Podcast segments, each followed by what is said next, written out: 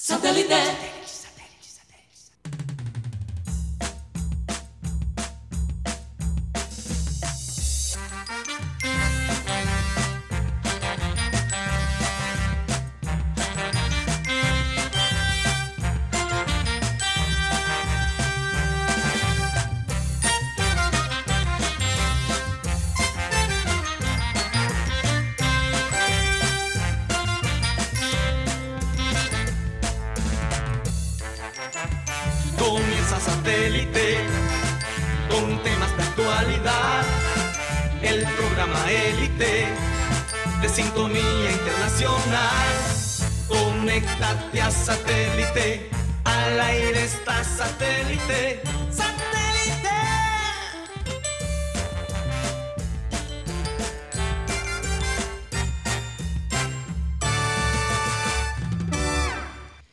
Señoras y señores, bienvenidos a programa Satélite. Muchas gracias por estar con nosotros el día de hoy. Y bueno, eh, recordarles como siempre que estamos transmitiendo a través del Sistema Cardenal 1010 AM, a través del TDT Sistema Cardenal y a través de nuestro canal de YouTube Programa Satélite. ¿Por dónde más, querido Yayito, nos pueden escuchar? Nos pueden escuchar por TuneIn como Radio Caribesano y nuestro podcast estará disponible después de 4.30 en Spotify. Puedes continuar con la frase, tía Cari. Muchas gracias, Yeyito. Bueno, todavía no vamos a continuar con la frase porque vamos a presentar a toda la gente que forma parte del programa satélite. La gente de producción, Benji Bula, Tox Camargo, Alan Lara, Sara Gueidos, acá en el panel tenemos a Mateo Gueidos, Benjamín Gutiérrez, Juan Carlos Rocha, Cyril Gueidos y quien les habla, Karina González. Sean todos bienvenidos. Vamos a dar inicio a nuestro programa con la siguiente frase que dice así. Todo lo que la mente del hombre puede idear, puede conseguir. Y esta es una frase dedicada a nuestro querido Daniel Galán, quien ganó, quien pasó la primera ronda, como quien dice, del US Open frente a Estefano Sisipas, eh, el número el número 5 en el mundo. Así que eh, para ello tenemos un invitado especial, que producción, por favor avíseme si ya tenemos... Estamos haciendo la conexión. A David Zamudio Gómez, eh, presidente de la Federación Colombiana de Tenis. Eh, fíjense que él llegó desde el 2017, Mateo y compañeros. Desde 2017 eh, ha sido presidente, fue reelegido en el 2021 hasta el 2025 y bueno, tiene una extensa hoja de vida eh, de trabajo en el tenis nacional. Así que tiene mucho de qué hablar, ¿no? Sí, saludos a todos los oyentes. Guti mencionó aquí fuera del micrófono que en la presidencia de, David Zamudio se ha visto grandes logros, quizás uno de los más grandes logros eh, en la historia del tenis en Colombia, los logros de Faray Cabal, obviamente este logro de Daniel Galán contra Stefano Sisipa. La Copa Davis aquí en la, ciudad de Barranquilla en el 2018, que la ganamos 3 a 2. La carrera de María Camila Osorio, que toma otro paso con su debut en el US Open el día de ayer. Entonces, el tenis, el tenis está sonando. Además que el tenis... El tenis colombiano. Es mucho más accesible ahora, Mateo. Sí. Y las ligas de tenis han hecho un trabajo enorme. Un saludo para Juancho Buchaibe. Eh, y la verdad, la liga, por ejemplo, de Barranquilla. Del Atlántico, sí. De, perdón, del Atlántico ha sido una gran cosa para toda la gente que de pronto pensaba que el tenis era solo para gente con, mucho dinero. Pero es que antes eso sí era verdad. El tenis no salía de los country de los Country clubs. Entonces, y eso era verdad en Colombia y era verdad en muchas partes del mundo ya el tenis está mucho más accesible a la gente. Y, yo, yo he visto que la gente en, Barranquilla y en Colombia como general está... Muy el, animada. el tenis está llegando a un momento que, hemos visto, por ejemplo, en el motocross con Mariana Pajón. Sí. ¿no? que, se empezó a, construir todos estos escenarios. ¿Qué estás pensando? Bicicross. Bicicross, perdón. O BMX. BMX. BMX. Bueno, ya tenemos a David Zamudio Gómez. Bienvenido a programa Satélite. Te habla Karina González. ¿Cómo te encuentras hoy? Buenas, buenas tardes, Karina. Muy bien. Todo muy bien. Muy contentos, la verdad, en el ambiente del tenis. me imagino. Bueno, a los que nos gusta seguir el tenis, sabemos que tanto María Camila Osorio como Daniel Galán se han preparado toda su vida para un momento como este. A Daniel, pues lo vimos cuando participó en la Copa Davis en la ciudad de Barranquilla en el 2018, eh, donde quedamos tres partidos a dos frente a Brasil.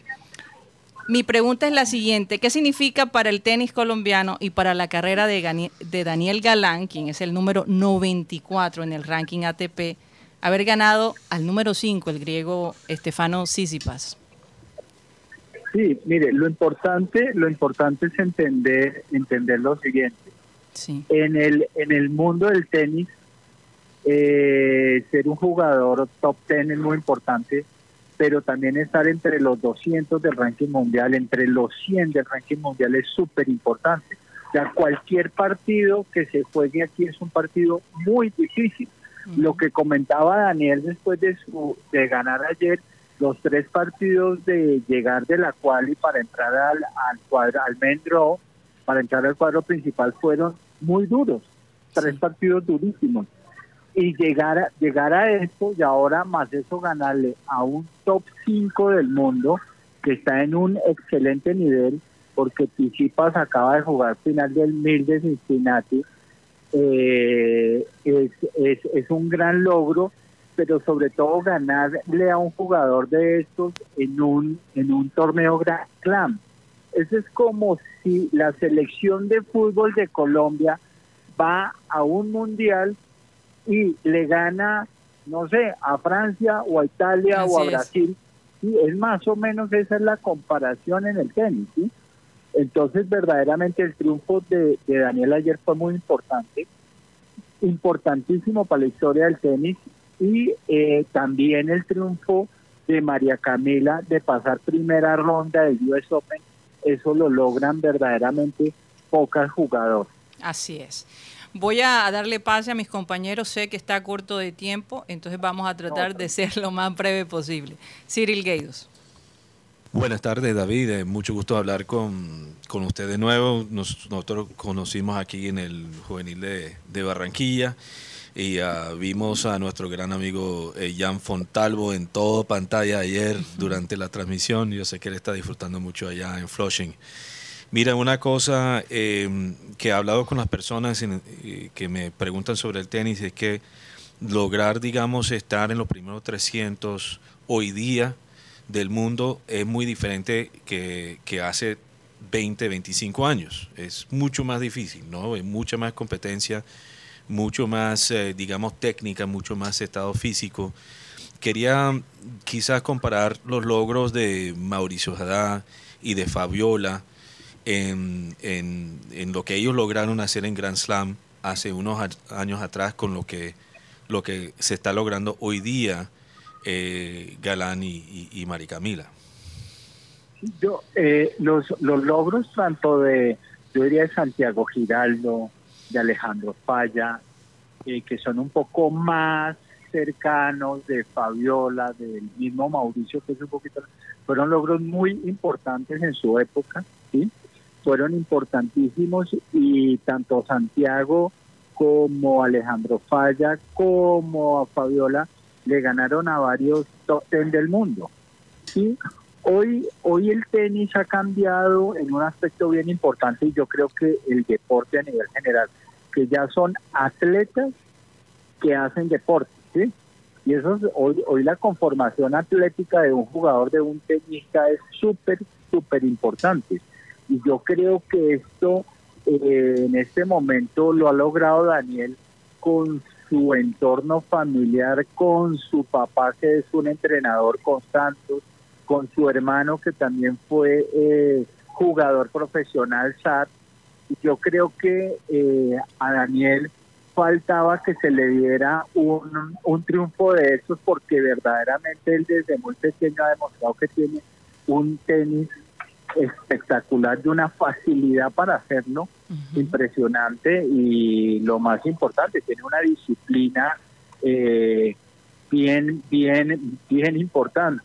Y sus triunfos más importantes que le habíamos visto eran en la Copa Davis, porque en la Copa Davis él le gana precisamente allá en Barranquilla le gana le gana a Brasil ganando sus dos puntos, después le gana a Argentina acá en Bogotá, le gana a Suecia también ganando sus dos puntos, le gana en Turín a John Isner, juega un partido muy cerrado con Gofán, entonces los logros, los logros han sido muy importantes. Y, y, y, y, para acordarles, ahorita vamos a tener en septiembre Copa, es decir, vamos a tener a Daniel Galán acá en Bogotá jugando a mitad de septiembre. Con Turquía, ¿no? Contra Turquía, que sí, vamos a tener pues el super equipo, vamos a tener a Farad, a Cabal, a Nicolás Mejía que viene subiendo eh, en un tenis muy importante y, y, bueno, pues a Daniel Galán. Excelente, Mateo. David, gracias por estar aquí con nosotros. Te habla Mateo Guidos. Háblanos un poquito sobre la fuerza mental de, de Daniel, porque noté yo creo que varias cosas que, que dan testimonio de esa fuerza mental. Por ejemplo, abrir el match de esa manera, ganándole a Tsitsipas 6 a 0 en el primer set, y también haber perdido 8 puntos de, de, match para, para ganar el, el, partido y no perdió el ánimo a pesar de, de, esos retos y también de la fuerza mental de su contrario. Eh, ¿De dónde viene esa, esa fuerza mental que tiene Daniel Galán? Yo, yo, yo pienso que Daniel, Daniel tiene muchas cosas bien importantes para ser un gran tenista y dentro de eso es su tranquilidad. Él, él, él, él, él, está tranquilo en el partido, él no tiene eh, cambios de genio ni, ni mucho ni mucho menos eso. Es, es, es, es un personaje que siempre, siempre, absolutamente siempre eh, respeta mucho a sus contrincantes, es un es, Daniel es un personaje eh, súper trabajador, súper disciplinado, y pero también pues eh, eh, cuando entra un partido es a darlo todo. En este partido pues entrar a un estadio como el Louis, Armstrong, que es un estadio gigante en el US Open, entrar contra el número 5 del mundo, contra la siembra número 4 del torneo, el estadio lleno, la transmisión a nivel mundial, eh, todas estas cosas influyen en un jugador y después tener dos sets espectaculares y que en una hora y un poquito ganar 6-0, 6-1 y después entrar y, y tener ocho match points y perderlos, pero con siempre con la voluntad de que fue eh, el que el que ganó esos ocho match points y después tener eh, la voluntad de, de, ganar el partido es, es un tema verdaderamente que nos le quitamos el sombrero a nivel a nivel deportivo. Menos mal, menos mal que al mismo tiempo hubo el, el partido también de Venus Williams al lado en Arthur Ashe, que es el estadio más grande, ¿no? Porque Louis Armstrong tiene más años, pero Arthur Ashe es el más nuevo y más grande. y porque eso ayudó, digamos, que quizás... Poner la emoción en ambos lados. no, yo creo que quitar un poquito de estrés, porque yo creo que Louis Armstrong hubiera estado todavía más lleno si no fuera por eso. era Serena Williams, no eh, perdón, yo dije Serena yo quise decir Serena, perdón. sí. Bueno, Benjamín Gutiérrez. Pero, en todo caso entrar a un estadio de esos es algo, a entrar a jugar es algo impresionante y y tú se lo preguntas a grandes jugadoras, a la misma María Camila, a Fabiola, a Santiago, a todos, y entrar a un estadio de esos es, es impresionante verdaderamente. No, y, llevar con mucho orgullo eh, el nombre de Colombia, porque la verdad que Colombia entera está ahora mucho más atenta a lo que está pasando en el US Open, ¿no? Definitivamente. Benjamín Gutiérrez. Eh, presidente, buenas tardes. Primero, que queremos felicitarlo por la buena gestión que se ha hecho durante su mandato y quería preguntarle ¿Cuál es la proyección que tienen ustedes como federación con los tres jugadores o cuatro jugadores colombianos que van a estar en este US Open, como son Cabal y Fara en dobles, la chica María Camila que va a ser segunda ronda y ahora Daniel Galán? Muchas gracias. Bueno, pues si ustedes si ustedes se dan cuenta de pronto miran el ámbito suramericano, digamos que en segunda ronda, en primera ronda habían solamente tres tres jugadoras suramericanas, entre esas María Camila. Ya llega la segunda ronda solamente estando la brasilera Beatriz Maya y María Camila. Y, y lo mismo, muy parecido pasa en hombres, ¿sí? En hombres eh, digamos, hay cuatro argentinos, hay dos chilenos, está eh, un brasilero, Daniel. Entonces es un grupo, digamos, ya de por sí, ya es muy selecto y lo que se ha logrado es, es muy importante. Eh, digamos que cada partido, cada partido es, diferente, cada partido con cada jugador es bien diferente y lo mismo le pasa a Robert Yacebas en dobles, que cada partido es súper peleado, es muy competitivo, aparecen nuevos jugadores.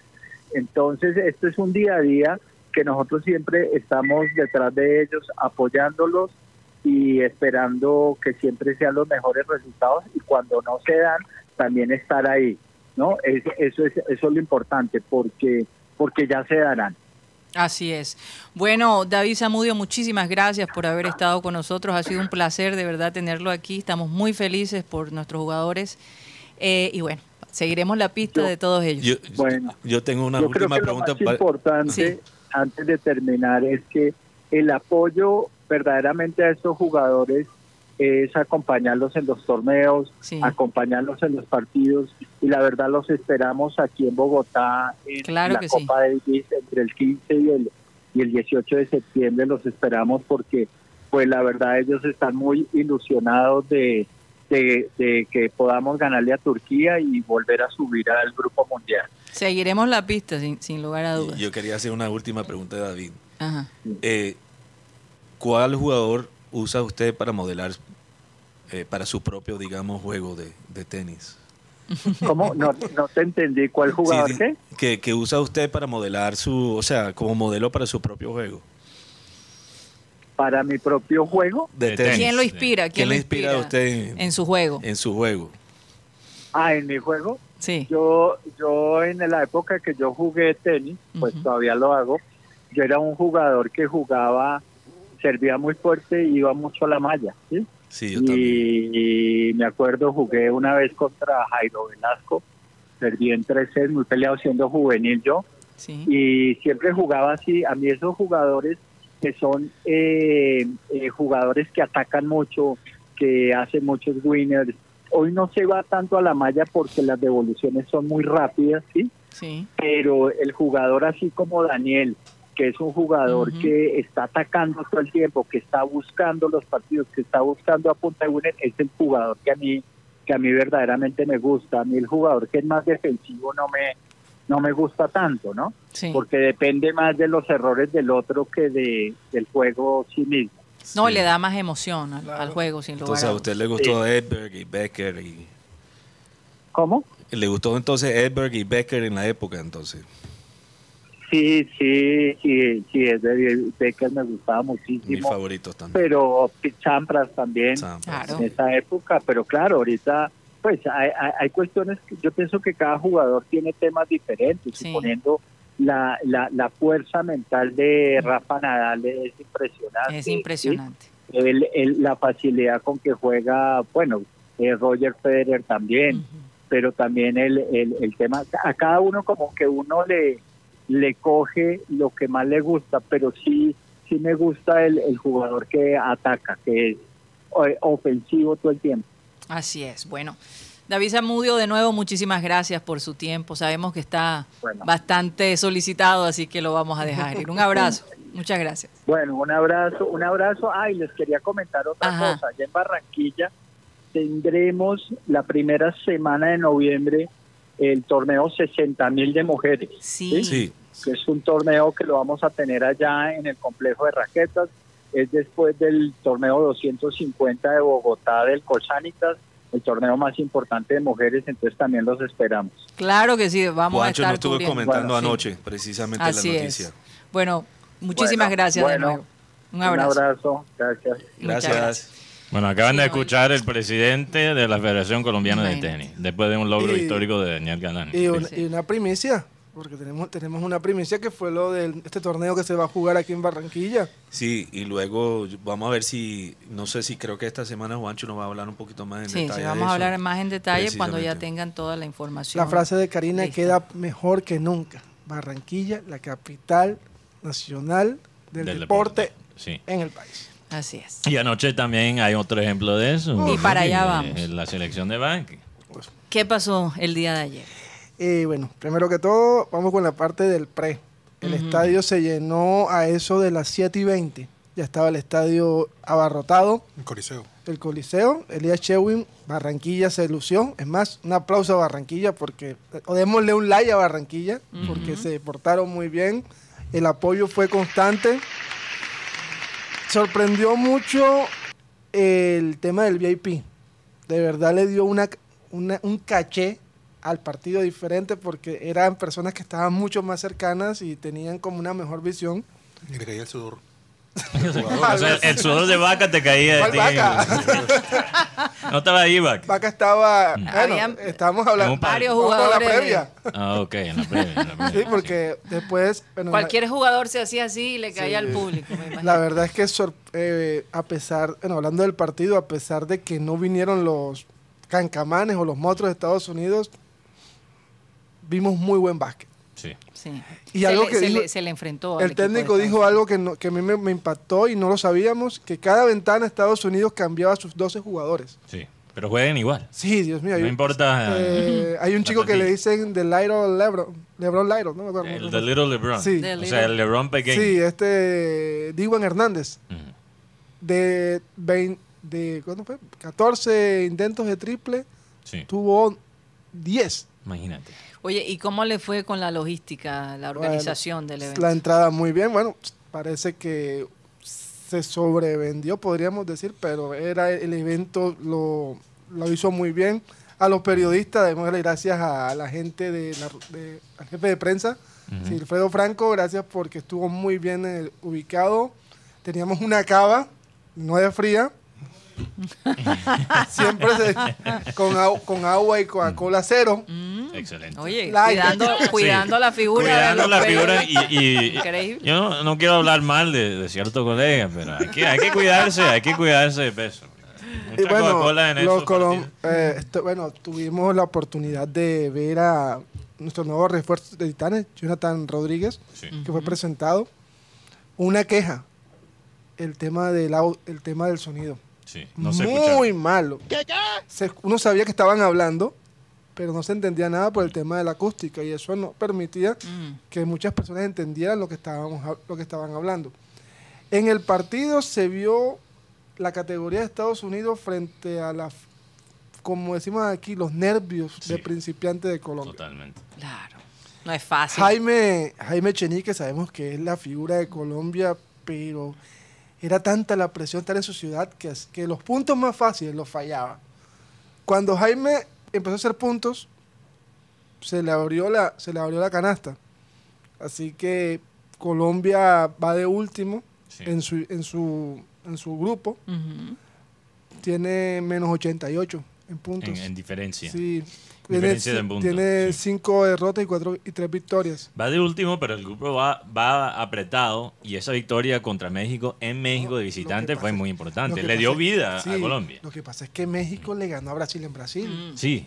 No, o sea, el grupo está muy abierto. entonces, el, único equipo que está, se está yendo, yendo, yendo, yendo es Estados Unidos. No se pueden desinflar por, por este partido contra los Estados Unidos, como dijo Guti. Eh, en cuanto a plantilla, a mí no me pareció este equipo que puso Estados Unidos mucho más en talento comparado a, Colombia. La Pero fue más eficaz. Exacto, fue más eficaz. Se, nota la organización porque en el básquet de los Estados Unidos, Karina, el, desarrollo táctico de los jugadores promedio es mucho más allá por el, nivel tan alto del básquet universitario, eh, universitario. Y todos esos jugadores que, que vieron el día de ayer en el equipo americano estaban vienen de, escuelas muy conocidas, universidades muy conocidas a nivel de, de básquet. Entonces, eso, eso fue la diferencia, la organización. Colombia a veces se, se desesperaba, remontaba, pero cuando se acercaba a los Estados Unidos bajaba un poquito el ánimo y se confiaban Yo creo que además de la desesperación, y esto es algo que es muy consistente con la frase de Mateo, consistente, es el tema del técnico. Yo creo que Moreno Rumi es un buen técnico, pero a veces lo veo como que se desespera o como que toma decisiones que no debe tomar. Y a veces Estados Unidos, hubo un momento, es que, ¿cómo fue? ¿Cómo más o menos fue? Entre el minuto 10 y el minuto 6, el partido iba 5 a, 5 a 2. Hmm. O sea, había un, un nerviosismo en, en, los dos equipos. Luego Estados Unidos nos mostró una calidad que hay unas canastas que yo digo que... Y ya lo último, y ya lo último los colombianos empezaron a querer hacer el punto ellos, el punto perfecto. Sí. Y lo, último sobre la parte del básquet. Jaime Echenique es un excelente jugador, pero no se puede eh, dejar llevar por el momento cuando está con la selección Colombia. Yo creo que, por ejemplo, en el caso de Jaime, en los primeros 5 o 6 minutos fue que él se desesperó demasiado para meter ese primer punto en casa con la selección. Obviamente para él significa, me imagino, bastante, también siendo un jugador histórico como el primer colombiano en jugar en la NBA. Pero si tú vas a empezar a hacer jugadas de crack cuando ni siquiera has metido tus primeros puntos, ahí vas a perder contra un equipo que sí está organizado como los Estados Unidos. Entonces él estaba tratando de hacer tiros complicados y lo mejor en el básquet es primero hacer lo sencillo. Si puedes ser eficaz en lo sencillo, allí puedes dejar llevarte y, hacer jugadas más ambiciosas. Él quiso empezar con las jugadas ambiciosas de una. Y los Estados Unidos se aprovechó de eso. Bueno, Estados Unidos estaba allí y él juega en, Estados Unidos. Sí, sí, sí, Una muy buena impresión. lo conocen, quizá un poquito más lo que quieres decir. Sí, exacto. Se llevaron de Barranquilla una buena impresión los periodistas gringos, el técnico habló maravillas. Diwan Hernández me dijo, bueno, me dijo no, porque hay un traductor en esos momentos me dijo la frase, no he podido salir. O sea, no, conozco, no he podido salir, pero un estadio muy, un muy bonito y que le gustaría volver a venir a Barranquilla. Por vacaciones, me imagino. Pues. o a jugar, yo no sé. Ah. Que venga a Titanes, que venga a Titanes. Así es. Bueno, eh, antes de irnos a comerciales, ¿qué me ibas a decir, Yeyito? No te asustes, Yeyito, con confianza. Yeyito está pensando qué es lo que me iba a decir, pero... Creo... Compañeros, es momento de comerciales. Ah, sí, es verdad. Que me adelanté a Yeyito. Bueno, déjenme hablarles de Unilegal, que es una alianza en el Caribe colombiano para beneficiar a estudiantes de derecho y a personas que requieran de un apoyo legal en algún asunto cotidiano. No sabes cómo normalizar tus predios, Unilegal lo puede hacer por ti, te puede ayudar, qué derechos tienes en tu trabajo, cómo divorciarte, cómo comprar un vehículo, cómo crear una empresa y cómo defenderte si definitivamente tienes un problema legal. Te ayudamos con estudiantes de último semestre de derecho. Y recuerda que la gente de Unilegal va a estar allí pendiente, los que ya han tenido mucha experiencia en este, en este ámbito. El costo de la llamada es 25 mil pesos por 45 minutos. Ahí puedes de pronto, Mateo y compañeros, solucionar un problema que te tenía con dolor de cabeza por un rato. Si te quieres comunicar con ellos, lo puedes hacer al 324-599-8125. 324-599-8125. Luis Sinisterra, de titular por primera vez con el Leeds United en Inglaterra, ahora dos, pero no se desconectan del satélite, quédense con nosotros. Déjanos alimentar esa transmisión que estás viendo de Luis Sinisterra. Ojalá que le vaya bien. Su debut como titular con el equipo inglés. Imagínese. Y por otro lado, felicitaciones, Mateo. Estás hecho una estrella en el TikTok. Dios mío. Ya llegamos a mil suscriptores, algo que nos alegra. Y bueno, gracias por los buenos y los no tan buenos comentarios. No, pero todo, todo, nos ayuda. Todo, ayuda. Cada comentario es una reproducción, sea bueno o mal. Así es. Nos sirve demasiado. Así es. Bueno, nos vamos a un corte comercial y ya regresamos.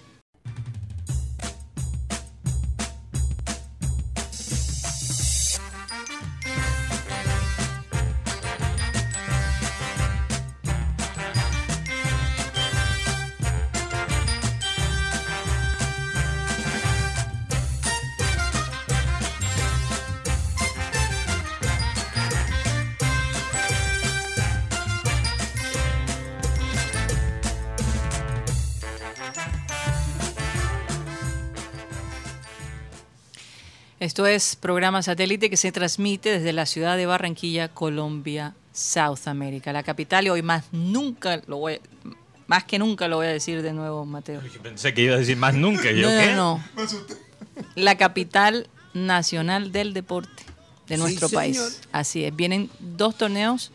Bueno, viene un torneo de tenis y bueno, la cantidad de eventos que, deportivos que vamos a tener es increíble. En los próximos meses. Va a haber un grupo de, de basquetbol aquí en Barranquilla, entonces aquí también tenemos bastante deporte. Así es. Bueno, vamos a saludar a toda la gente que ha estado allí activa en nuestro chat. Adelante, Juan Carlos Rocha. Eh, así es, saludos para Fernando Huelva, el ciberoyente número 7, Fran Rivera, Freddy Escalzo, Freddy Suárez, Jaime Montenegro, Juan Carlos Gómez desde Bogotá. Eh, Julio Robles eh, dice que nos está viendo a través de YouTube desde Baranoa Atlántico. Uy, qué bacano. Los chicharrones en Baranoa. Oh. sí, son Acaba de dar hambre, no almorcé. Sí, sí. Me gustaría probar. Rocha. Luis Rocha. Vamos, Rocha. Luis Felipe Caballero. No, que, me, que, que, voy a amar a eso, no. Hay que pasar por ahí por los chicharrones. Omar Andrés Soto. Omar Andrés Soto Escobar. Saludos para él. Pedro Rondón está preguntando que si llegó la transferencia de, de Bordillo o no. Será de Gordillo. De, Bordillo. Ahora dijeron Bordillo. Es que la primicia del Gordillo salió por el Bordillo. Entonces. No, sí, sí, ya llegó la transferencia de Gordillo. La gente ah, clamando por primicia. ¿no? lo que pasa es que como no han podido usarlo precisamente porque la transferencia no había llegado. O sea, la plata no ha llegado. No, no, es, el, SM. No, es como que... El, SM, transferencia internacional. El transfer, sí, el transfer. el, papeleo. Sí, el, transfer, para poder jugar. El papelito. Que... El papeleo oficial. Sí. Rafa habla, Rebeca de la Osa, el, el Bajaya sudamericano, Wilberto Mejía. También saludos para Yolanda Mengual desde Panamá, Javier Abello, saludos también para él, y David Velasco en el barrio La Magdalena.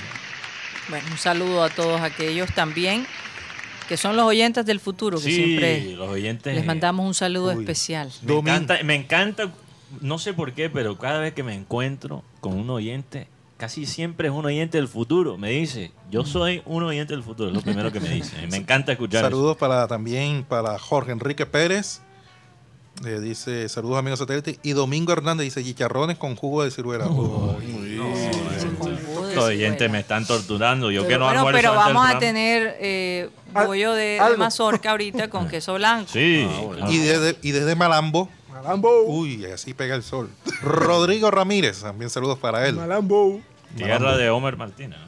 ¿no? está Bomboná. Bomboná. Él, es de Bomboná. Homer Martínez no es de Malambo. Es Malambo. Malambo queda en Bomboná. Ah, ok. Bomboná queda en Malambo. Me enredé. Yo todavía estoy pensando en el tenis. Sí, sí. Eh, Karina, mucha gente me estaba preguntando, incluso Rocha ahorita me preguntó a qué hora juegan los colombianos mañana, porque todo, claro, Fará, María Camila Osorio, Daniel Galán juegan eh, mañana, pero el horario todavía no está confirmado de ninguno de los, de los partidos mañana. Estaremos pendientes. Saludos para Máximo Carran, también saludos para él. Eh, que también el hombre Oye, con respecto al Junior de Barranquilla, hoy volvieron a entrenamientos. Practicaron en Los Penas. No, no, ellos hicieron recuperación hoy, tienen una semana los larga. penales, ¿por qué? Tiene una semana larga. Eh, el tema aquí viene siendo eh, el partido contra la Unión de Magdalena, que viene siendo domingo a las 4 y 5 de la tarde. 4 mm, y 5 de la tarde, el calor. Dios mío. y sin público, porque es partido por liga. Junior ya tiene seis meses que no gana por fuera de visitantes. Seis meses. ¡Ah, se mamó! Eh, pero, tremendo reto, tremendo reto. Porque, porque la última victoria de Junior fue de visitante, fue en el escritorio, más no en la cancha. En liga. En liga. Sí, claro. Yo, yo tengo un pensamiento, Rocha, no sé si estás de acuerdo. Quiero saber cuál es tu opinión. Ponme ahí una musiquita dramática para, no sé, para ponerle... Pienso yo, no era la música que estaba esperando, pero está bien. Esa es. Que te hace como pensar. Exacto. ¿Quién quiere ser millonario? Esa es la música. ¿Quién quiere ser millonario? Mm. Y no nos cobran. Y además corre el tiempo. corre el tiempo. Gracias. Te están hipnotizando con esa música. Pienso yo que Juan Cruz Real solo puede encontrar de nuevo la, la estabilidad en su trabajo si le gana a Unión Magdalena dos veces visitante. O sea, si gana este fin de semana. En Liga. Y después remonta en la semifinal, el segundo partido de la semifinal de Copa Colombia. Es la única manera de él encontrar seguridad para terminar el año. Porque por ahora, si él no puede encontrar esos resultados, cada partido va a ser de vida o muerte para él. No, va, a, siempre, va a existir siempre la presión. Mm. Siempre, la presión. Es que, siempre. Es que yo creo que si llegas, Dios no lo quiera, pero con Unión ya le queda una sola bala, como dijo el técnico de, de básquet, porque pierde la Copa Colombia, que es el, es el punto más fácil o más rápido a llegar a Copa Libertadores. Y ahora los partidos que tienen por, liga son partidos más accesibles, pero con Junior nada es accesible, sobre todo visitantes. Pero el tema aquí viene siendo eh, en la parte de la recuperación, en la recuperación física, porque no es, mentira que el equipo se ha visto mal en la, en la parte de la recuperación. Pero será que el hecho de, ya lo habíamos dicho antes, de que el preparador físico del Junior se fue, de nuevo no hemos visto que el Junior, después de su partida, el Junior no ha sido igual. No, Y, comprobaron lo que, lo que dije el otro día. Recuerden que, yo dije que para mí el, Junior de, Juan Cruz Real me da mucha confianza cuando tienen toda la semana para preparar. O sea, esta es una semana para preparar. Sí, cuando tienen que jugar dos o tres partidos en una semana es cuando se complican. y, ahí tiene que ver, como tú dijiste ayer, Rocha, el preparador físico. Claro que sí. No, y además, eh, ya llegó el transfer de Gordillo. Al Finalmente. Finalmente, y, el tema es que yo, creo que Gordillo debería llevarlo para Santa Marta, porque es, una persona que se necesita, a pesar de que Junior tiene dos hombres en esa posición, pero para nadie es un secreto que, que Gordillo viene un momento fresco, hay que verlo cómo está en la parte física. Exacto. Pero, pero, sería como una fuerza nueva. no, el, da un ambiente nuevo. No, y el hombre tiene personalidad, me, lo han me lo han calificado, el hombre es una máquina cuando está aquí jugando con, con, los, mm. con Ahora, mientras que sea una máquina en la cancha y no en la troja. Este, no, pero, es que si ha mejorado físicamente en su estado, o sea, que mejorado en su estado físico ha sido Rossi, definitivamente se ve diferente. Pero, es que sabes que a Rossi decían que hay una solución muy fácil para el problema de penal, que, que resuelve las dos cosas. Mm. Cuando fallan penal, ponen todo el equipo a correr 5 kilómetros más. Y el que falla tiene que pagar un asado. Yo creo que. Claro, algo, porque, una penalización. porque no solamente el que falla, porque si, si, si el resto del equipo va a tener que correr también, todos van a estar pendientes y encima del que está... Yo, creo que estás escuchando demasiado los discursos de Eric Ten Hag, el, técnico de Manchester United, que puso el equipo a correr 13 kilómetros después de perder contra el Brentford. Pero fíjate. Oye, acuérdate todas las, todas las sanciones que hay en el Barcelona. O le dice a Cariaco, Cariaco, mete 100 penales después de perder el Mira que, yo recuerdo. Eso es como escribir en el tablero una vaina 10 veces. Yo recuerdo que, veces. que Juan Cruz Real eh, sí lo hace, le escribe en el tablero. como en Los Simpsons. Bart Simpson, cuando empieza a escribir, no voy a destruir en, la escuela. En el 18, cuando se perdieron cuatro penales de seguidos que hizo cuando llegó el técnico, este Fernando Suárez, puso a cobrar a todos tandas de penales. Y contra Tolima en la final de la Copa Sudamérica, de la, Superliga, cobró el penalti Cantillo, que nunca había cobrado un penalti en el Junior. Cobró Sebastián Hernández, nunca había cobrado. Bueno, Rafa Pérez siempre cobraba, pero tenía un grupo de cobradores que no los usó durante el transcurso de Comesaña. No, y, y mira la atención a detalle que se ve en las ligas de Europa. Liverpool para esto de los penales, eh, ellos mostraron su capacidad el año pasado de, de, de, ir hasta el arquero y meter todos los penales. Fue contra increíble. Los dos equipos en ese caso. Pero, tú sabes, tú sabes lo que hizo. Eh, sí, porque en, el, en la primera final que jugaron contra Chelsea, creo que las dos la ganaron en penales. Sí, claro. La primera fueron hasta el arquero. Y es que la razón que Liverpool se sintió con tanta confianza en, ir hasta el arquero y todavía meter todos los penales. Es porque ellos contrataron, creo que una empresa, si no estoy mal, alemana, que era una empresa de neurocientíficos. Entonces empezaron a poner a los jugadores a, básicamente eh, cobrar penales en los entrenamientos, pero con unos cables aquí atados en la cabeza, porque parece una cosa de, de ciencia ficción y empezaron a, básicamente analizar cómo funciona el cerebro cuando cobra, de cada jugador cuando cobra un penal. Y sobre todo el ritmo cardíaco. El ritmo cardíaco, sí, todo eso, que, también incide obviamente en el cerebro. ¿Qué ¿Por qué es importante eso? Porque si tú eres un jugador que ha llegado al fútbol profesional en cualquier liga del mundo, tú tienes la técnica para cobrar bien un penal. O sea, en cuanto a oh. técnica, en cuanto a habilidad, el penal no requiere mucho. Lo que para mí separa los que son buenos y los que no son buenos cobrando un penal ya es la batalla psicológica, porque tienes que pelear contra ti mismo y contra el arquero también. Pero como Abel dijo en aquella época donde se fallaron tantos penales, no solamente es la parte mental, también es la técnica. O sea, tienen la habilidad de cobrar un penal. Sí, no digo que pero, la técnica... Pero hay algunos que no tienen la técnica, no la han enseñado. Realmente no la han enseñado. Pero lo que pasa es que tú, tú le pones a, un central. Depende de dónde vienen. Por ejemplo, todo brasilero le has enseñado cómo cobrar un penal. Todo brasilero. Es más, el brasilero cobra tan técnico, pero el argentino es bueno cobrando penalti. Pero lo que pasa, Cyril, y yo creo que esto es verdad en todos los deportes. Una cosa es, la capacidad del jugador a hacer algo en cuanto técnica, en cuanto a habilidad, y otra cosa es hacerlo en un momento en el partido. Si tú pones a un central a cobrar penales, un, central de nivel de, profesional en el entrenamiento le mete a cualquier arquero. Pero cuando siente la presión encima, cuando tiene ya la habilidad, la, ejecutar eso se vuelve más difícil. Yo, te cuento lo que pasó en el 2004 Marcial Alvear, que cobró el tercer penalti de Junior, era bad central. En la práctica cobró el penalti igualito como lo pateó en el, en el partido.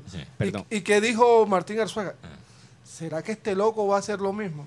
y cobró el penalti igualito, un bad central. Por ejemplo, tú coges a Harry Maguire, Harry Maguire, que parece un burro cuando juega con el Manchester United. Un burro, que parece un man ahí que, que un fanático que se, ganó, que se ganó el premio para jugar con Manchester United. No parece un jugador profesional. Tú lo pones ahí en un partido de, de cancha normal y parece Ronaldinho. Pero la pregunta es, ¿será que el hay técnicos que están acostumbrados siempre a ganar que lo que menos practican es el penalti? Bueno, también, eso puede ser. Buen punto. Pero, pero es que también el tema de los penaltis es una probabilidad no tan grande. Pero de, nuevo regresamos al, al, ejemplo de Chelsea y Liverpool, que ambos estaban, tenían, estaban, estaban en muy buena posición en la tabla del año pasado y todos sabían cobrar penal. Una pregunta. El Tolima se quejó de que el arbitraje, por siete eh, tiros penal le cobraron en lo que va de los últimos partidos. Si tú analizas el equipo que va a jugar contra el Junior y tú ves que esto es bastante, eh, digamos, constante, lo del tiro penal, yo creo que practicar los tiros penal son importantes para ese partido porque ya las estadísticas lo muestran. Algo va a ocurrir. Es que, un equipo, ellos no se pueden. Eh, Tolima, es chistoso que Tolima menciona eso, eso porque ellos han usado, han tratado de usar esto del tiempo efectivo en la, en la prensa nacional para decir básicamente, básicamente que Junior no juega nada. Como tratan, ellos están tratando de proyectar a Junior como si fuera un equipo machucón, como si fuera un equipo defensivo. que pegue mucho. cuando no es verdad. O sea, mira la falta que tuvieron Tolima. Tuvo, eh, Tolima tuvo más de 20 faltas contra el Junior. Y Nacional ni se ellos Son fuertes, Entonces, ellos son fuertes. Eh, lo, que, lo, que, lo que demuestran los penales no es que Junior tenga una ventaja en el arbitraje. Lo que muestra en lo, ese dato de los penales es todo lo opuesto. Que Junior, como un equipo que propone está generando penales, porque los equipos que salen a atacar, que suben, que dominan la pelota, provocan más penales, que, un equipo como el Tolima. Por eso, por eso lo menciono, porque estadísticamente hablando, eh, eh, podría ocurrir un penal en un partido contra Ahora, ahora Guti, una pregunta, o, no sé cuál de los dos tiene la respuesta. Cuando, hablas cuando hablan del tiempo efectivo, es del partido completo, no solo de Junior. No. ¿O es solo de, la participación de Junior? Del equipo efectivo. O sea, por ejemplo, los partidos de Junior son los partidos donde menos se está jugando. Sí, pero de todo el partido. De todo el partido. De los dos equipos. Claro, tiempo efectivo. Sí, lo que pasa es que el tiempo efectivo se ha vuelto ahora... la obsesión. La obsesión como que, hey, vamos a tiempo efectivo. Cuando aquí en Colombia siempre hemos tenido este tipo de fútbol. Eh, pero eh, eh, eso es verdad, Guti. Pero lo chistoso, lo chistoso es que ni siquiera entienden la estadística cuando hablan del tiempo efectivo. te voy a dar el ejemplo perfecto. Ellos, ellos tratan de usar el tiempo efectivo básicamente para decir que Junior intenta quemar tiempo sí, claro. y, que juega un fútbol que golpea y que es defensivo. Bueno, eso no es verdad. Lo que vemos Junior todas las semanas sabemos que eso no es verdad. Lo que para mí sugiere el tiempo efectivo bajo de Junior en los partidos de Junior es que es todo lo opuesto. Los equipos contrarios cuando juegan contra Junior golpean mucho más. Por eso no hay un fútbol fluido. Pero le quieren echar la culpa a, Junior. Tratan de interrumpir el fluir del partido. Lo que están buscando faltas es... Exacto, ellos no aplican eso a nosotros, no Junior al contrario. Es tapar la, la falta de por qué el equipo capitalino no, ha sido no ha sido campeón. Eh, sí. Están buscando la forma de decir Junior. En torneos continentales, lo que No, no ah. con Junior. Ah. Con, contra, con Millonario y Nacional. Nacional tuvo más de 20 faltas contra Junior. Faltas que debieron ser cárcel, cadena perpetua. pero no. Junior es un equipo marrullero. ¿Marrullero por qué? Porque, me, porque me, si me golpean, yo me, yo me, yo me tiro. Hablando, hablando de, de golpes, hay que hablar de la sanción la, suspensión, la suspensión de Teo, Teófilo Gutiérrez eh, el día de ayer hmm. en el partido. Eh, óyeme, este, ¿cuál es? Esta es la número que 25. 25. tarjeta roja 25. La cuarta con, con Cari y la tercera, en este año. Oye, pero el este patadón que le metió a, propósito, a propósito del Cari, está reunido en este momento la Junta Directiva definiendo si continúa o no el técnico Mayer Candero. Inclusive están revisando también lo de Teófilo. No, es que Teófilo se nota que no quiere estar ahí. No quiere estar ahí, él quiere que lo saque. Rescisión de contrato. Ahora, ¿cuántos partidos no puede asistir? Dos. Probablemente sean tres. Porque reincidente. Ah, sí, claro, por la primera fecha. La primera fecha fue con Tolima, ¿no? Fue con Tolima la primera, el primer partido, claro. Le toca dar dinero. ¿Cómo? ¿Le toca dar dinero a Teo? No, eso lo, lo paga, se, lo, se lo quita de mayor al equipo Cali por algún Oye, Sí, pero el equipo después se lo quita el sueldo. Ahora el Cali no. ¿Cuál sueldo? Si no le está pagando a sus, a, su, a sus jugadores, perdóname. Oye, Cali lo veo mal, está como por, por el mismo camino de Cúcuta. Pero, fíjense, fíjense. ahora parece que hay una maldición aquí en el fútbol colombiano. ¿Del campeón? Del campeón. El campeón o el subcampeón. Eso es lo que iba a decir Guti, porque mira, Cali gana el título y se, está desboronando. Nacional gana y también está, aunque se ha recuperado. Y Tolima, su campeón, y mira, Tolima está mal. Oye, curiosamente lo mismo ha pasado con los últimos mundiales.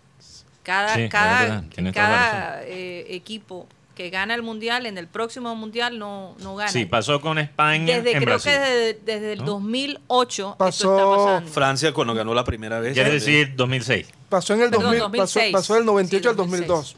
En el del 2 al 2006 no se dio, ¿por qué? Porque Brasil clasificó a cuartos de final. En el 2006 empieza lo que es la serie. La serie de Ganando Italia. ¿Y qué pasa? A la primera ronda queda eliminado del 2010. España, 2010 campeón, eliminado el 2014 primera ronda. Alemania, 2014 campeón, 2018 eliminado en primera ronda.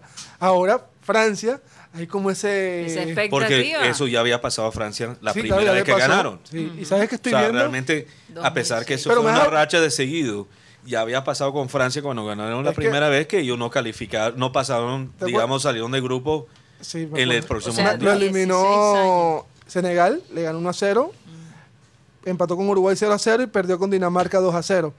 Recordemos que después Brasil gana el 2002, pero en el 2006 no cae en primera ronda. Entonces ahí se rompe la maldición, pero luego, luego coge otra vez la maldición y parece que en Francia hay un, hay un, hay sustico. Bueno, hablando precisamente de la selección, de las elecciones y del mundial, Benjamín Gutiérrez estuvo por el bajo mundo averiguando sobre... centro. Sí. Averiguando en efecto, porque ayer hablamos que llenar la cartilla Panini cuesta alrededor de más de 4 millones de pesos. De manera oficial. De manera oficial. Entonces, Benjamín se dio la labor de investigar si podía conseguir las laminitas de bajo perfil. ¿Qué encontraste, Benjamín eh, Gutiérrez? Eh, cuando, este, cuando llegué a donde estaba la, la la casita. Musiquita, por la casita había una, habían ya la gente abriendo los sobres y, guardándolos en los diferentes cubículos. Y yo le pregunté, ¿cómo están las láminas? A mil pesos cada laminita. ¿Y cómo está el sobre? Tres mil quinientos. ¿Y cuántos cuántas láminas? Trae cinco. Imagínate. El tema es que. Pero, tú la viste, se ven bien. Claro, yo A mil pesos el sobre. No, la laminita. Cada lámina en el bajo mundo. En el bajo mundo. Señor, y entonces, Pero entonces. ¿Sale más caro? No. ¿Cuánto, cuánto, Porque tú dices cuánto que vale? 3.500. Sí, en el tema láminas, 3.500. Pero tú sabes que van a salir repetidas. En cambio aquí tú consigues la, tienes la ventaja O sea, tú vas y de que vas buscando lo que te hace falta. Solo el que. Entonces no son falsas, simplemente son solo las láminas, ¿o cómo es? ¿O no? Es que nunca han sido falsas. Ah, se pueden ok. Ah, intercambiar. yo pensé que eran no, imi- no, imitación. No, no, se, se refiere a que consigues las láminas menudeadas a mil pesos. Ah. Ah, ok. O sea, tú vas- coges la que tú- necesitas. Tú vas con tu lista de lo que estás buscando y tú Claro. nada más compras la, la que tú necesitas. Entonces, necesitas. mirando el precio, creo que son 796 láminas Imagínate. a mil pesos. Son menos de 800 mil pesos. Pero ese no es el bajo mundo, porque eso es imagen de intercambio, como hacía con la tarjeta de Pokémon y todo Sí, esas cosas. Pero es que yo entendí. 4 millones de pesos. Yo entendí me parece mal, que es muy caro. Pero ah, también hay las láminas, o sea, Ah, falsificadas. claro. Pero eso fue lo que yo entendí, que habías No, ido a averiguar no, no, no, cuánto costaban las las láminas que- normales. Ah. Porque las falsas ya empiezan a salir después de Imagínate. que... Después de... Por ejemplo, Benjamín, si uno tiene 10 láminas repetidas, las puede cambiar en el mercado negro, No, como no, usted no. dice. No, Tienes eso que ya, esa comprar. parte es intercambiable. Ah, en pero a otro- lo mejor ellos le compran a la gente. Claro, porque eh, Pero bueno, esa parte es normal, porque hay láminas, Ah. por ejemplo, que son brilla- las brillantes, Las doradas. las doradas, donde está Messi, donde está Mbappé. Esa, eh, te pregunté el valor, ¿no? Dos mil pesos. Ah. Listo. Tan económica. O sea, Pero eso, eso simplemente, eso es normal, porque, o sea, hace años de pelado uno, No, sí, sí, sí. uno se reunía con los Pasa amigos que para ahora- ver, Claro. mira, tú tienes, Ahora viene la del bajo mundo. tú- Eso fue lo que yo propuse. Ahora viene la del bajo Tú mundo. tienes, ta- tú tienes tal jugador, sí, bueno, yo tengo este a cambio. Eso fue lo Yo que tengo yo un propuse. Mbappé. Yo, tengo- yo tengo dos Neymar, dame un Mbappé. Exacto. Oye, aquí casi me zampa la mano. le quiero dar públicamente gracias a Sara Gueidos que nos ha preparado una picadita eh, a Sí. nombre de satélite. Es que a veces necesitamos esto para, Al nombre de satélite para satélite. para satélite. Así es. es- Oye, de una- nuevo, bollito de mazorca, señores. Queso blanco y boca Oye, Rocha, yo quiero que expliques aquí públicamente porque hay oyentes que piensan que nosotros te estamos haciendo la rosca. ¿Por qué? ¿Por qué? Ven- venga, habla. Piensan que te estamos haciendo la rosca y yo quiero que, que tú aclaras la situación. No, no te estamos haciendo la rosca, Rocha. Quieren premisa y piensan que nosotros te estamos callando.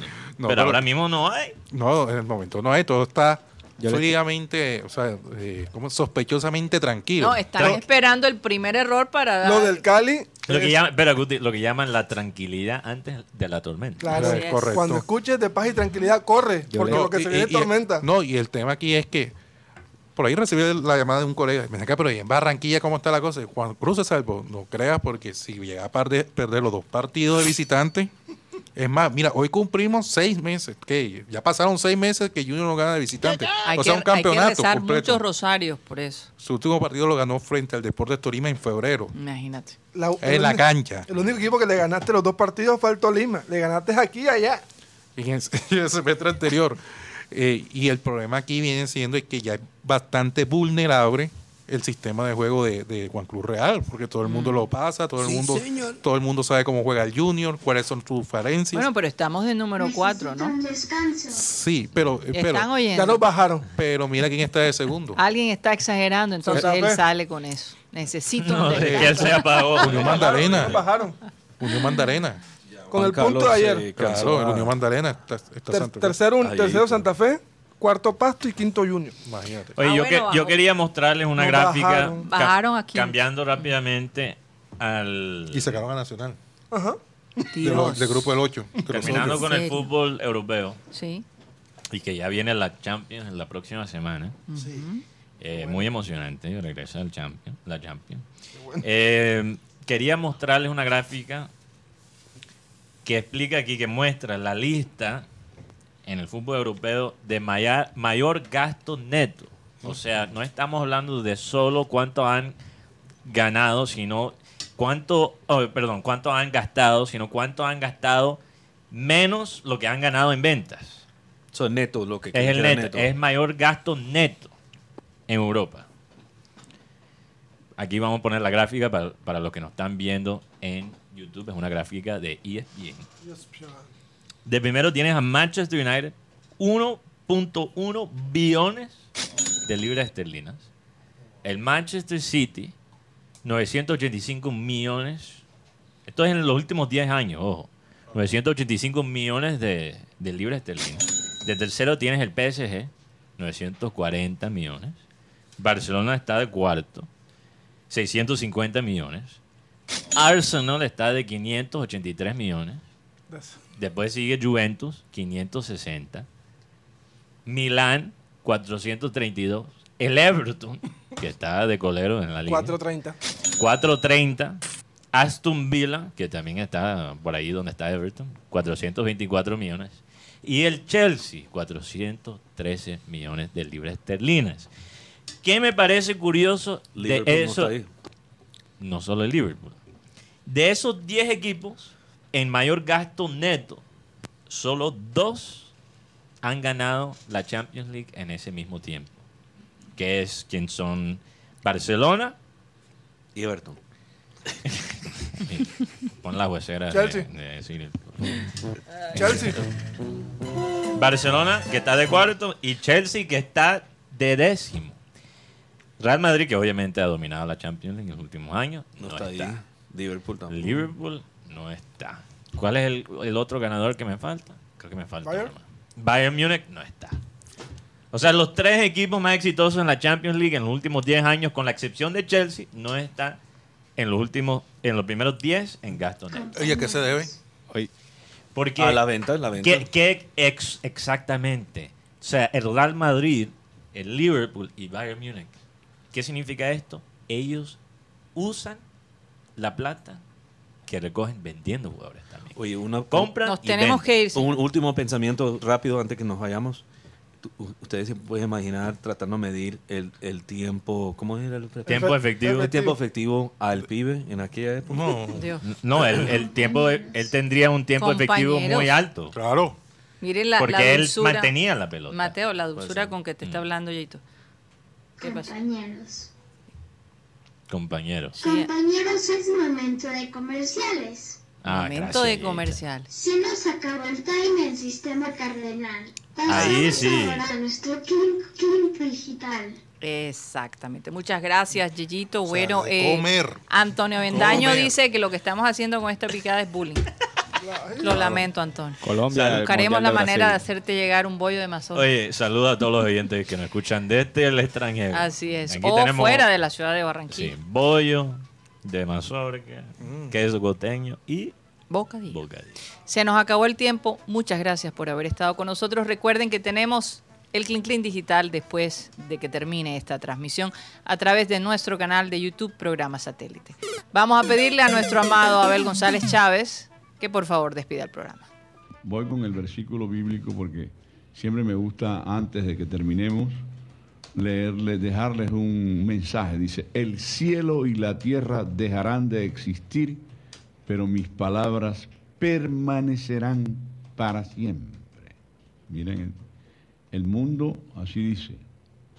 No, el cielo y la tierra dejarán de existir, pero mis palabras permanecerán para siempre. Y hace años, de alguna manera, siempre estamos citando frases y versículos de la Biblia. Señoras y señores, créanlo, mm, se nos acabó el time. Satellite, satellite, satellite, satellite.